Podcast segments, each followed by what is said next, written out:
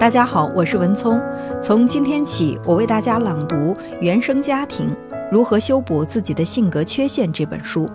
书的作者是美国的苏珊·福沃德·克雷格巴克。这是一部振聋发聩的家庭心理疗伤经典之作。苏珊·福沃德博士通过工作中接触到的大量真实素材，分析了各类有毒父母的所作所为，以及这些行为如何伤害了子女，并持续影响子女成年后的生活。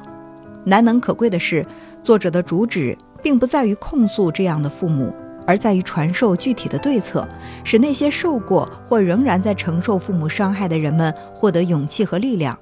从与父母的负面关系模式中解脱，恢复自信和力量，得到自由和幸福。